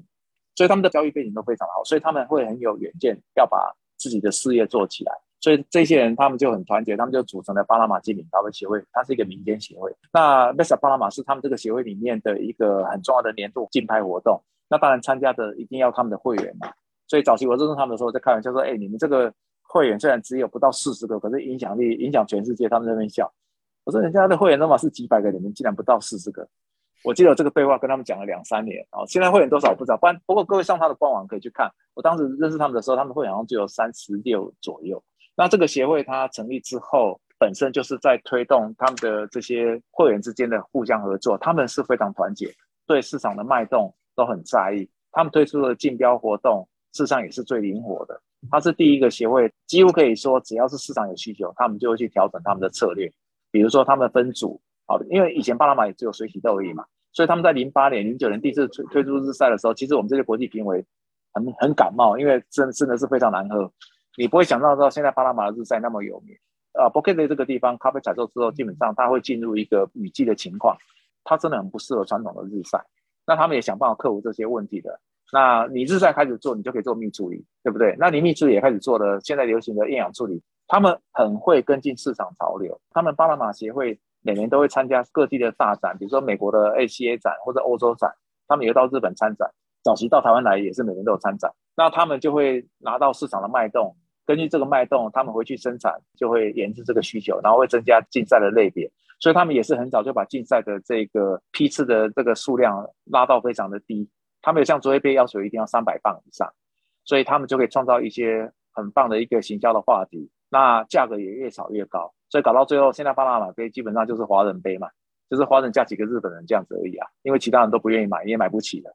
那它好不好喝？它当然好喝啊，但这是一个市场策略的问题。它是一个很市场导向的协会，精品的农民绝对是少数，那生产。多数的商业豆的农民，你要怎么照顾到他？这这基本上都是一些咖啡组织、咖啡协会，甚至一些委员会、农农委单位啊、农政单位，他们必须要肩负的使命。可是巴拿马咖啡协会他没有这个问题啊，因为大家都是彼此认识的好朋友，大家做的都是精品，大家都是小农，所以他们就很容易在这上面取得高度的共识，所以它变成是一个以竞标竞赛为导向的协会啊，这个是它很不一样的地方。您刚刚不是有提到 b o q u e 的这个产地嘛？因为我其实在看的时候就说，其实我们现在知名的，比如说像阿里达庄园、像翡翠庄园，其实都是在这一块里面的。那被称为咖啡乐土的这一块地方，它到底有什么得天独厚的优势吗？讲 b o q u e 这样讲只是讲一部分，这样有点不太公平。你要讲八路火山的两侧，一个叫做 b o l o k a n 你要讲 b o l o k a n 跟 Bookit，因为这两个地方都是很重要。比如说 b o l o k a n 那一边也有很好的庄园，很有名。比如说像 Deborah 他们那些都在另外一侧。他们并不一定是在 b o k e t 这个地方。那 b o k e t 这个地方很有名的原因，是因为 Elida 还有翡翠还有 Cordova，他们都比较靠近这一区。然后像那个 b o r o k a n 那个地方，西班牙话的火山的意思，在 b o r o k a n 那个镇哦，它刚好是在山的另外一侧。那它那个地方离哥斯达黎加比较近，那边的风土跟 b o k e t 又不一样，但是两边都有很好的庄园，所以这个是要稍微澄清一下。b o k e d 事实上是一个重镇，早期在咖啡没有出名的时候，这个地方就是巴拿马有钱人避暑的地方，因为它海拔很高，它已经到一千二左右了。那它又是小镇然后，它主要的商业重心就在这里。巴拿马协会最佳巴拿马在办比赛的时候，他为了照顾两边的咖啡农、两边的会员，他是一年在 b o k 一年在 b o k e 所以后面才去当评委人都不晓得我们早期当评委的时候是呃隔年要跑不同的地方。那因为后来巴拿马协会就设在 b o k e 嘛，所以他干脆就在协会的。地下室那个地方做比赛，所以后面当评委的你们都是在同一个地方比赛。以前我们是在两个地方比赛。哦，明白。哎，那你刚刚讲到的这个海拔的这个比较重要的一个优势哈，我发现好像在巴拿马一千五，这个好像是个风水岭，一千五以上咖啡风味完全是另外一个层次了。但一千五以下好像又稍微差了点那么意思。好，一一千五这条线哦，事实上是针对龟下种来讲的。比如说，你要是种那个卡卡杜拉或卡杜埃的时候，一千五以下、一千二还是会有好的品质出来的。这个真的我们要讲清楚。一千五百米的分水岭这条线，事实上是卡杜瓦的老板 Ricardo 讲出来的。我那几年常去的时候，我跟他在聊，我就说接下来会不会越来越种越多啊？他说有可能。我说那有什么限制条件？他说一千五是一条基本线，这是当年跟我讲的。那 Vivo 有没有？就是呃 e l i d a 老板 Vivo 他讲的就更高一点，他说一千六。但基本上他们都同意，第一千五以下是不太妙的，不太能够重视好品质的 Geisha。那好品质的 ge 下他们讲的是以巴拿马的标准来看，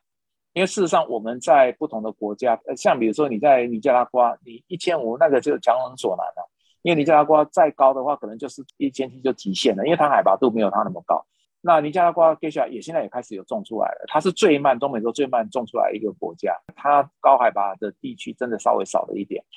那它种出来这些呃 g e s h a 我们这两年在测啊，就去年是第一年我们收到啊，其实种在一千二、一千三也有不错的 g e s h a 不过确实不是水洗，它是用日晒或其他密处理的方式，所以呃这个一千五百米的 g e s h a 的防线啊，应该是说巴拿马的传统的水洗 g e s h a 风味，它是有一条很重要的分水岭。但是如果是日晒或者密处理或现在厌氧处理的话，就不敢讲，或许仍然有机会处理出还不错的批次啊，你要注意听哦。处理出还不错的批次，不是种出还不错的批次，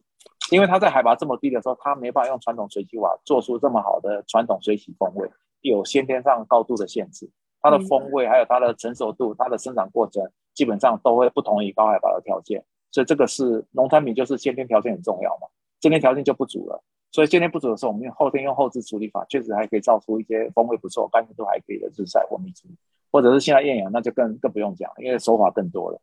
哎，您刚刚已经不止一次提到 Cotova 这个庄园的庄园主。今天可能了解巴拿马瑰夏就是阿丽达、翡翠、Deborah，包括像 Savage Coffee 的创始人 Savage，他的一些庄园的一些豆子。然后 Cotova 这一个庄园，我在看您书里的解释的时候，我发现好像它本身花很多精力去栽种的品种也不是瑰夏，好像是其他的品种会多一些。但是创始人呃 Ricardo 他自己个人特质实在是太过鲜明了。他跟我们今天其实快节奏的生活，就快节奏的都市人完全是背道而驰。他是一个非常 slow，就是慢工出细活的人。而且你也提到他是个非常有耐心的人，所以我其实也特别想要借这个机会就聊一下关于 o w a 这个庄园。虽然它不是名气非常靠前的，但是不管是从整个地理优势啊，呃，土壤水源，还是庄园主对各个细节的一些极致的追求，都让我觉得其实有有这个必要留一些时间。请您为大家介绍一下这个庄园以及庄园主的卡都可以吗？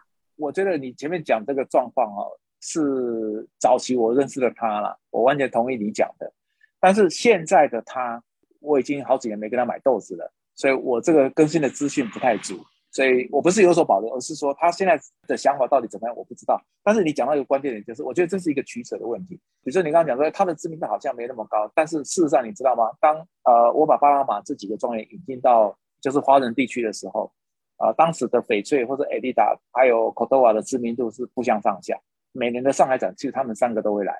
好，就是翡翠、c o t o a 或者是 Adidas，，他们都会来。他们很认真经营亚太，就是华人地区的市场。可是后来 c o t o a 的知名度没有 Adidas 那么高，我觉得是他经营的策略的选择。因为他如果各位有去过巴拿马的话，我们在巴拿马各地的国内机场甚至国际机场都可以看到 c o t o a 的咖啡分店。它是目前这些咖啡农里面好有在做连锁品牌的，它的咖啡馆生意做得非常好，而且它也会做一些附属的产品，比如说，他也是第一个把龟下做成巧克力的。大约在五年前在上海的时候，他就有拿到上海去。他是一个很有商业头脑的，但是他在咖啡这一块哦，我觉得他早期走得很早。比如说早期的一些顶级的摘采处理法、酒红处理法，确实是从他开始的。可是后面他并没有跟进。二零一五年之后，咖啡市场转变很大，我觉得他后面确实是跟你讲的一样，有点慢了。那慢的原因是什么？我就不是很清楚。还是说他的事业重心其实有很多个板块，不是专心只是栽植跟种生豆？因为确实，相对于其他咖啡农来讲，像那个翡翠来讲，他们家里本来就有一些乳牛啊、洛农事业，那是早期的事业，但是他还是属于农作。但是 c o t o a 他不是啊，他有啊自己咖啡品牌的连锁店，在 b o k e t 都有，在街上都有他的咖啡馆。对对对对对，除非他后面有状况啦，就是我上次去的时候还在，还还有。哎，所以他的咖啡馆只经营在巴拿马境内，没有出这个国。对对对，对对对对，在巴拿马很多机场都有他的专卖店。哎，他咖啡馆卖什么产品为多啊？就黑咖啡还是白咖啡？就加奶的多还是？其实都有哎，他就是有咖啡机，然后有美式咖啡啊这样子，然后有卖他的咖啡豆，然后后面他又开始经营可可豆的时候，就有他的可可产品之类的。所以他是一个商业手法还蛮灵活的人。B O B 的参赛他还是有啊，B O B 参赛上的得奖名单还是有他的名字。真的采购圈来讲，他还是一个老字号，非常有名、非常可靠的一一个庄园。您刚才提到了咖啡，它是一个不断变化的。比如说，您刚刚提到了巴拿马，随着龟夏这个品种被发掘，然后有一些国家他们走上了历史舞台。所以我就非常好奇，就是在您这二十年的从业经验里面，像中南美洲的它一个精品咖啡的产国是经历了一个大概的一个趋势是怎么样的兴衰起落？就是哪些产国在一开始是被大家所熟知的，然后随着一些时间的发展，一些新品种的被发现，然后一些。产国又走向了大众的视野。目前和未来，您比较看好新兴的一些产国？哇，这是一个很大的问题，而且我觉得是，我好像不容易给一个结论，因为有些国家都很努力，然后有一些呃变化，它可能会有一些契机。譬如说像哥伦比亚，我们都觉得哥伦比亚好像变得很厉害。最近像在澳洲的比赛，很多选手都是用哥伦比亚，而且就少数这一两个庄园，那我们就觉得哥伦比亚好像变得很厉害。但是现实的情况事实上是哥伦比亚是在走下坡啊，因为国家的政经政策的关系，然后加上这两年疫情的关系，其实咖啡农受伤非常严重，它的品质也参差不齐。少数的庄园可以维持很好的水平，可是单价也非常的昂贵。所以，我们从个别咖啡农角度来讲，我们比较容易回答这个问题：，就哎，谁可能是明星的庄园，或者是谁是明日之星，有没有机会？那我觉得，只要比赛，不管是选手的比赛，好 WBC 啊，或是冲子赛也好，或者是卡本农自己参加的深度比赛，在他国家比赛，只要是在比赛得奖，他就有机会出名。这个事实上是可以预测的啦。那也不限于哪一个国家，所以个别的生产者，我们比较容易从竞赛的结果来看出他们的知名度被带动。啊，我觉得这个是一个趋势。加上现在的竞赛平台也也很盛行啊，像我我统计过了，今年的比赛已经超过五十场了。不管是国家单位，或者是私人的公司，或者是属于庄园自己本身，或者是处理厂，比赛已经多到眼花缭乱了。我甚至有一次还忘记比赛竞标的日期。那以国家的角度来讲，要看国家主导的政策，其实这是一非常现实的问题。那这个国家政策啊，对做精品不是那么多热衷，这其实是会有状况。比如说卢旺达跟布隆迪最近就是这个问题。但是另外一个是外在的环境，比如说气候变迁。Climate impact 这件事情事实上是最严重的事情。那 Climate impact 下面它会有一些比较具体的案例，比如说像之前的那个啊叶锈病，就是 Rust issue 啊 Rust 这个问题，事实上在二零一零年是一个分水岭。它二零一零年去攻击啊中美洲这些国家的时候，其实造成很大的伤害。那这些伤害来讲的话，第一个受伤害的品种就是波旁种。波旁种基本上在那一次之后，在竞赛上几乎是销声匿迹，不知道各位有没有注意到？就是破棒总拿到有时候拿到冠军几乎是看不到了，早期还很容易看到，大家只注意到说龟夏总变得很有名，可是事实上并不是这样子啊，因为有些国家的冠军不一定是龟夏，比如说像尼加拉瓜，它是当然是龟夏种还没有成气候，可是像那个洪都拉斯也是一样啊，就算是他没有拿到冠军，他应该在前十名也可以看到这个种，可是这个种基本上销声匿迹的原因是因为它很容易受叶锈病的攻击，那受叶锈病攻击的时候，它当然就表现不良。不管是在杯测的风味，或者是在品质性，或者是在采收的数量上，这三个都没办法达标。像萨尔瓦多来讲，它就是一个很辛苦的案例啊。多数的咖啡农栽种的是坡旁种，因为这个种啊小又好喝，然后品质性用啊，又是他们国家的对外宣传的重点，好像是它的国宝品种一样。可是偏偏这个种是最容易受叶锈病攻击的。呃，二零一一年事件到现在已经过了十二年了，还没有完全的恢复的非常好。不然，呃，像萨瓦多的咖啡在早期基本上它的风评事实上是很轻易就能够超越，比如说像啊洪都拉斯啦，或者是尼加拉瓜，甚至于。有些地方甚至还称赞它不输给危地马拉的豆子，就是叶锈病之后，它的品质，我讲的品质不是单一庄园啊，是讲普遍性的品质，它恢复的非常慢，它就是受创非常严重，它没有像洪都拉斯或者是像那个危地马拉或者是像尼加拉瓜这些国家恢复的那么快。其实这些国家跟他们一样都有受损，但是他们就比较慢。比较慢的原因到底是因为咖啡农不够努力，还是政府政策的关系？其实多数都是政策的关系，还有就有没有提供及时的援助，或者是帮忙，让这些咖啡农可以从这一些受创的过程里面恢复过来。那我们都知道，中美洲这些国家最出名就是危地马拉，维持在一个很高的水平是毋庸置疑。哥斯达黎加跟那个巴拿马其实纯粹是因为竞赛豆的关系。那哥斯达黎加它出名是它的蜜处理法，就是从巴西人那边偷过来的处理法，然后把它改了一个名词，占了一个行销上的一个地位。所以这些国家它都不会太差，就是在形象跟在平均交易单价上，这个都可以看得出来。所以以中美洲的领先国家来讲，绝对是这三个啦，就是危地马拉啊、哥斯达黎加跟那个巴拿马这样子。那南美洲来讲的话，有一些国家它事实上是有后起之秀啊，比如像秘鲁跟厄瓜多吗？厄瓜多尔，厄瓜多尔，哎，厄瓜多尔，对，特别是厄瓜多尔，它比秘鲁更值得期待啊。原因就是说，秘鲁它的量很大，它毕竟商业咖啡还是占大众，那它的精品要去推广啊，农民的资源各方面也来的没那么的直接跟那么快，那么快，而且它很多都是当地的原住民，吸收这些资讯来讲需要很长的时间。那厄瓜多也是原住民，但是厄瓜多本身它有不同的协会。不同的合作社在做很强而有力的竞争，所以它资讯来的比较快。嗯，那加上就是国外的买家进驻也早，传统的秘鲁都是大型的贸易生豆商去比较多，他们要的就是量多跟便宜。但是呃，厄瓜多基本上有一些小型的生豆商跟小型的烘焙商进入的时候，很容易去去诱导他们开发小型的微批次不同的处理法。那加上它有些品种也蛮有它的特色的，比如说西爪这个种。所以它也是一个呃后起之秀。那去年开始又加入卓越杯的阵容，就跟秘鲁一样，所以一定会拉高它的国际的知名度。哎，徐老师，我还想再补充问一下，依旧是关于中南美洲一个咖啡的概况的问题，但是我非常关心另外一个角度是咖啡的品种。除了这两年就是。渐渐开始多起来各种新的特殊品种之外，前些年您刚刚提到了巴拿马的龟下的品种，然后您刚刚也提到了就是萨尔瓦多这个国家。那萨尔瓦多这个国家有一个非常非常有名的品种就是帕克马拉嘛，我有发现就是在近两年这个 COE 的名单里，大多数的。获奖的豆子都是帕克马拉这个品种，然后曾经就前些年啊，一度在网上也有一种说法，就是帕克马拉这个品种是当时唯一可以和龟夏这个品种去匹敌竞争的这样的一个品种，所以还想听你说说关于这个帕克马拉这个品种。然后帕克马拉这个种哈，后面它变得是一个很成熟的品种。事实上，我我在一八年的时候，在萨尔瓦多的卓越杯竞赛上，我曾经跟帕卡马拉之父，就是创造这个品种的这个老先生，他还在哈。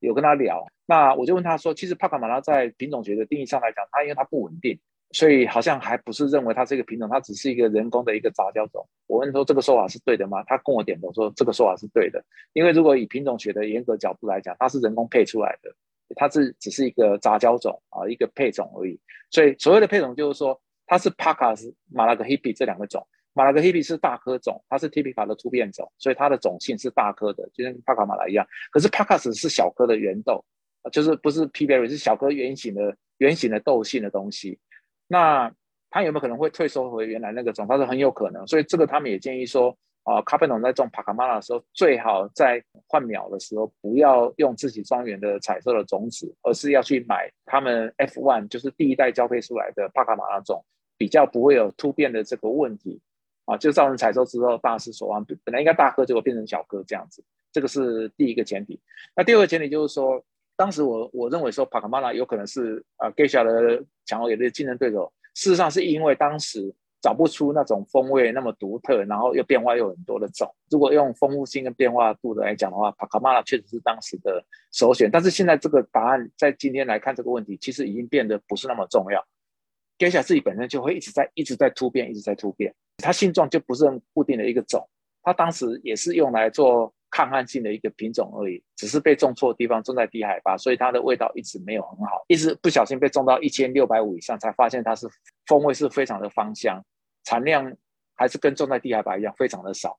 可是话又说来，如果说我们用这个角度来看，就是品种可以种出好的咖啡，变化有很多。现在可以跟 Geisha 有机会跟它一搏的话，至少有三四个品种，不会只有当时的 Pacamara，比如说西爪啊，或者是哥伦比亚的粉红坡旁，这两个种都有机会，因为这两个种在那个它本身的基因的检测上来讲，其实都可以找到 Geisha 的基因。然后还有就是伊索比亚的各种的品种啊，比如说像哥伦比亚有段有一段时间也流行乌西乌西。其实乌西乌西它是伊索比亚的一个品种的收集站，它只是这个收集站的这个种被拿去哥伦比亚种而已。其实它就是伊索比亚种的风味。你去那个呃检验啊，西索的基因跟检验那个粉红波旁基因，都可以找到伊索比亚当地种的基因。啊，台湾有一个邵博士，他刚好在做这个研究嘛，那我有跟他聊过哈，就是他刚好印证我的答案，就是说。我说我们用啊感官学跟用我们的杯测啊二十年来的记录哦，我们在记录这三个种的时候，我们后面都有注解，就是伊索比亚原啊跟伊索比亚原都有关的风味。然后他做检测的时候，他跟我讲说：“哎，徐老师，你们的感官研究是对的，因为他在检测这些基因的时候，这些基因都可以回收到伊索比亚那边去。贵夏种它又是源自伊索比亚西南方嘛，所以坦白讲，只要伊索比亚这一区的一些原始的品种。”种出来，在这些中美洲、南美洲国家，他们都有机会在竞赛上可以跟那龟下种来较高下，不会是只有早期的帕卡马拉种。刚刚那个这几个品种，因为我觉得它还是跟我们平时在买咖啡非常息息相关的。起码徐老师这番解释，可以让我下次再走进咖啡店的时候，会对某一些品种特别有兴趣去尝试。徐老师，我们最后的问题，我们留给台湾好不好？因为。我觉得台湾是非常值得我们一起来让大家认识的一个产区。我先说一下我自己的经历哈，我自己真正意义上喝到台湾阿里山种的咖啡是在去年的圣诞左右，在当时买了一包进口过来的熟豆，当时他他们给出的一个售价是呃五十澳币一百五十克。尝鲜嘛，你也知道，我一直其实很好奇，然后就喝。就我自己的感官感受来讲，我觉得茶感是占比较重的，尤其是乌龙茶感的调性。所以以此，我就想跟您探讨一下关于台湾这个产区。我不确定现在欧式咖啡有没有进一些台湾本地咖农种的咖啡。在当地的一个目前的一个市场反馈哈，从基本的一些开始问吧，就台湾的咖啡具体栽种在哪一些区域，他们的主流品种是什么？那台湾本地风土跟微型气候又是怎么样影响咖啡整个种植的品质？由您这个专业的感官评鉴师来看，它的整体的一个风味特性又是什么样子的呢？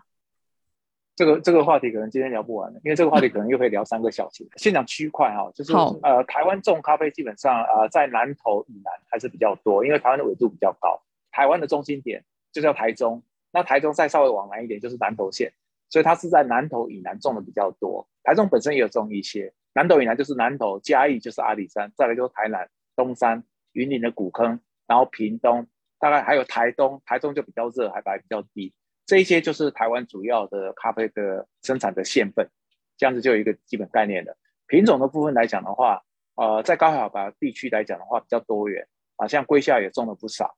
然后高海拔地方，他们很喜欢种 S L 三十四，不是你们熟悉的二十八。台湾人很喜欢种三十四。然后再来就是 T P 卡跟波旁都有啊，然后也有种一些比较实验型的品种。所以台湾的品种是非常的多元，就是现在世界上流行这种品种，台湾大概就有这么品种。因为他们取得品种的来源还算相对容易的，所以现在的咖啡农如果说他呃自己的庄园海拔度比较高的话，大概龟下是必备的品种都会种。呃，黄色波旁也不少在屏东，然后在嘉义阿里山区种 S L 三十四的比较多，因为 S L 三十四的产量比二十八多很多。那比赛得奖的很多都几乎都是龟下种，没有错啊，龟下种或是 S L 三十四。他们的大小比赛非常多，所以杯有一种小型的比赛叫 P C A。台湾去年是第一届，那我是他们的国际评委，那所以我们从去年开始第一次开始打算进行买台湾咖啡，所以这个很有趣哦。欧式咖啡已经成立了快三十年，但是我们从来没有卖过台湾咖啡豆。那今年我们就买了两个批次的，所以答案是我们有台湾咖啡可以卖。但是因为我们买下来之后，豆子运到我们自己的低温仓，发现它的水活性还很活泼，所以我们还没有正式上架。同时在标的同业哦都已经卖的不亦乐乎了，结果大家看我们没有动就很奇怪，我就笑一笑就说。豆子上架要有时机的，因为你要让它最稳定的状况，我们才会上市啊。这个是我们的标准作业。那大家有些烘焙商就是我买到豆子要赶快卖赚钱呐、但事实上，它豆子并不在最好状况，我们是不会让它上市的。台湾的这一些表现比较好的咖啡农，其实真的都是海拔度的问题。所以海拔度比较高的话，它的风味上细腻度也变得比较好。那你讲到一个关键点，你上次买那个豆子是龟下种吗？不是哈，台湾的龟下种也有它的风土特色出来了。茶感确实是它的很特殊的一个地方，不管它的龟甲是源自巴拿马或是源自啊埃塞俄比亚的龟甲的原生种，呃，很容易在台湾的龟甲种里面吃到茶感的风味。这个是比较有趣的地方。然后您刚刚也聊到 PCA 嘛，我们其实我们之前有探讨过这个问题了，但我想了解就是 PCA 在台湾举办了以后，他们的市场接受度如何？很多的咖啡买家对于台湾 PCA 的这个，我不知道这么讲合不合适啊？就从性价比的角度来讲，它的品质跟它的定价，它的品质跟定价是不是 equal，是不是 fair？你觉得？然后如果说我作为一个烘焙商，我要用这个价格去买，仅仅是因为它 PCA 得冠。对我其实本身的这个，因为你也知道，我也需要卖给消费者，那我定价也不可能低嘛。那这个这个之间的平衡要怎么去怎么去搞呢？O OK，这个好问题。我觉得这个问题就像早年那个 Rachel 哈，我邀请他到欧欧社这边来做演讲的时候，那有一个呃台湾的媒体记者哦，他就问他说，为什么你翡翠庄园豆子可以标这么贵？那合不合理？我觉得这个问题是同样的问题啊。那当时 Rachel 回答其实也非常的客气，也非常的讲，他就是就是说我们也没办法控制，我也不希望我的东西卖太贵。贵到消费者喝不起，但是有时候市场它的力量就是往这边走，那他只能尊重，就是啊愿意出比较高的价钱，因为它是一个公开的机制。它的 BCA 到底是不是一个叫好又叫座啊？我觉得到目前才第二届，也还看不出来。但是所有想要买台湾生豆的，你一定要心理准备，台湾的生豆是非常贵的，因为台湾的咖啡农它的产值非常低。那他台湾都是咖啡农自己也有在烘焙豆子，自己自产自卖自销，你知道吗？而且台湾的消费力也还可以，所以用台湾本地的庞大的消费者的力量，他的豆子基本上他是不怕卖不掉的。所以在供需的需求之下来讲，这个生豆哪怕你觉得品质只是一般的水准，它也卖到非常贵。啊，我给你一个参考价好了，台湾的生豆不管它品质好坏，公定的收购的行情就是一公斤啊，一公斤生豆大概啊不会低于三十块美金。品质很糟糕的普通品种啊，就是什么 S L。对，普通品种，对对对，对对对对，还没有到 S L 三十四，可能就是你要一公斤买到三十块美金以下的都不容易，非常贵。这个价格我可以买。非常贵，对对对，没错没错，你绝对可以买西子碗。然后这个也是说，我们早期为什么不碰台湾咖啡的原因，因为我们觉得其实不是性价比的问题，是因为我每年要买很多卓越杯的豆子嘛。然后我卓越杯的豆子有些甚至一公斤有机会都可以买到四十块美金就买到了。对吧？那我四十块美金买不到好的台湾生豆，我为什么要卖台湾生豆给我的客人？我的客人一定会念我，而且台湾生豆做的人很多，呃，我也不想去抢同业的生意，所以我们台湾生豆碰的很少。早期有很多原因是因为我们是站在消费者角度来讲，觉得没有办法给一个合理的理由。去年跟今年开始，我们开始参与，就是因为说他已经跟卓越杯合作 PCA 了，PCA 有一个基本量是一定要三百公斤以上，卓越杯一定要三百公斤，那 PCA 没有，但是 PCA 的量也不可能低于五十公斤。那对台湾的咖啡农，你知道台湾的咖啡农竞标可以五公斤就可以拿出来竞标吗？台湾的比赛太多了，所以它价格很容易被炒得很高。五公斤生豆等等于是大概十磅、十英镑的这一个生豆就可以在竞赛上拿一个批次，所以它很轻易有人在抢标的时候，就是可能它只有啊十英镑左右，它会抢到美金超过大概是三千块美金以上。台湾的工人的支出真的是费用很高。就是采收工人一天的费用是蛮高的，他可能一天采收工人你就要给他超过一百五十块美金一天，所以你看你把它制作成生豆来讲，它就有它基本的一个成本要求在那里，还不讲品质嘞，就讲成本要求，所以它不是一个很友善的生豆采购的产区啦。但是如果以长线来讲的话，它是偶尔为之可以的。是了解，但是也不会因为这样子，台湾的咖啡贵，它就卖不出去。我就说，因为它的心态特别，因为它虽然是小型，但是它因为农民很多都会自己烘豆，自己有庄园，然后台湾是一个很小的一日生活圈，所以它光靠假日的游客，它就可能这个农园就可以呃生存的很不错，然后也有它的知名度。它跟国外的这个咖啡农就是只能卖生豆，选择性很少不一样，它有很多选择。所以我常常在讲台湾的咖啡农的形态，我觉得它最像的地方是跟夏威夷很像。因为夏威夷也是一个旅游的国度，然后它的游客观光游客也很多，它的豆子卖的也很贵，所以他有些人是去玩，又顺便买豆子带回家做纪念。台湾的咖啡农的状况跟夏威夷的果农事实上是比较接近的，所以我们就拭目以待，就可以看到是不是朝这个方向。Stop the clocks, it's amazing. You should see the way the light dances up your hair. A million colors of hazel, golden and red. 咖啡这个行业啊，特别是精品，他非常的活泼，所以他有很多都是因为偶然或者是一个现象哦被发展出来。举例来，上次你们邀请我，记得我很想参加，就是沙夏，因为沙夏跟我交情也很好。他当时呃在二零一五年的时候，我刚好是决赛的四个评审。那结束之后，他刚好来台湾嘛，受邀。那那一次，那主办单位就希望我一定要能够到场，因为他希望赛后我们两个可以对谈。所以那次赛后对谈的时候，私底下我们也聊一下，我就说：“哎，你知道吗？你打开潘多拉的，这是我跟他讲的。我说你相信吗？你你这个用这个处理法，它一定会变成咖啡界的潮流。那有一天你就要出来解释一下，为什么你当年要这样子做。果然，他后来去年他解释的非常多，因为太多奇怪的手法，还有太多一些其实对我们身体并不是很好的一些急救章的方式哦，来对待生豆啦。其实沙姐讲的是这些事实，事实上有些商人这些说法事实上是很不对的啦。你看嘛，这个就是当时你看他无意中把二氧化碳浸式处理法搬到台面上的时候，一下子就变成后面大家在谈论的厌氧处理法，它就这样子，就是这个势不可挡，就一路就发展下去了。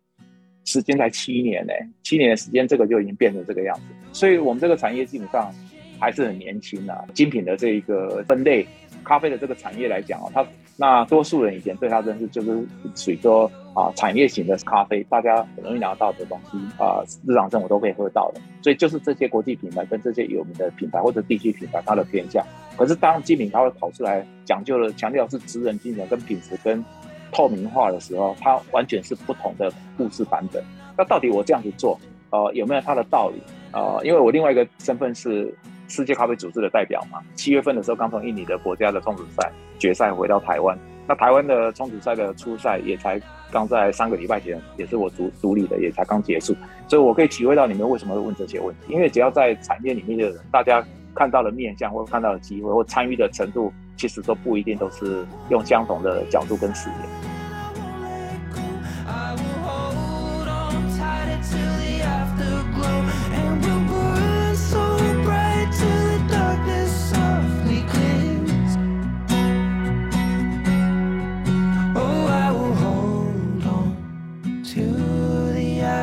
glow.